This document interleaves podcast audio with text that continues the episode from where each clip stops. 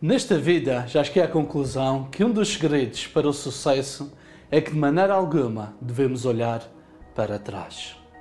Devemos fazer o balanço do quanto progredimos até hoje, reconhecer as nossas falhas do passado, mas nunca, permanentemente, ficar focado no que ficou para trás. Quem vive a vida olhando para o passado, nem vive o presente, nem vive o futuro. Olhar para trás faz-nos perder a beleza do presente e a emoção do futuro. Por isso, não olhe para trás. Quem vive olhando para trás vive sempre em modo nostalgia ou em modo lamentação. Suas frases em modo nostalgia são como éramos felizes naquela altura e hoje não encontro o sentido da vida. Ah, naquele tempo é que era bom. Quem me dera voltar àquele tempo.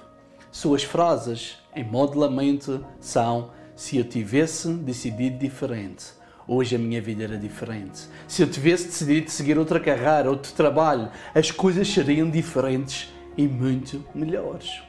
As pessoas que vivem olhando para trás não entendem que congelaram no passado e isso faz com que elas não consigam tomar decisões para que o seu presente e o seu futuro seja diferente. Mas pergunto-lhe: há idade para tomar decisões? Há idade para lutar e deixar de lutar? Há idade para construir algo novo e maravilhoso, seja em que área seja? Nos Jogos Olímpicos, você não vê nenhum atleta de corrida de velocidade olhando para trás para ver se algum adversário se aproxima. Ele, quando entra na reta da meta, o momento é de foco na meta e na vitória. Ele sabe que a corrida é curta e que o seu foco deve estar na meta. Ele sabe que o simples movimento da cabeça para olhar para trás o fará perder microsegundos que podem roubar a sua vitória e um sonho e esforço de uma vida. Não sabe você que a sua corrida da vida também é curta? Porque olha para trás e perde tempo. Desligue-se do passado, foque-se no presente e lute pelo seu futuro. Na Bíblia existe uma história da mulher de um homem chamado Ló.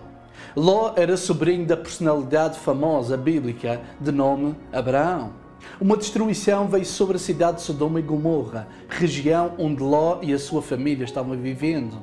E ao fugirem da destruição, a ordem de Deus para eles era não olhar para trás.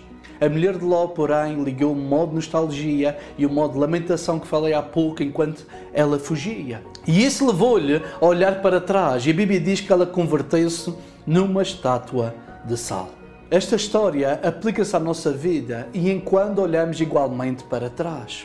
Você, quando olha para trás, ficará imóvel como estátua de sal e dificilmente prosseguirá para o seu objetivo. Uma pessoa que vive olhando para trás vive aprisionada e isso não a deixará chegar a bom lugar como aconteceu à mulher de Ló. Por isso, deixe de olhar para trás e caminhe olhando em frente, pois você ainda tem muito que viver. Digo-lhe que o melhor de Deus para si, sem dúvida alguma, ainda está por vir.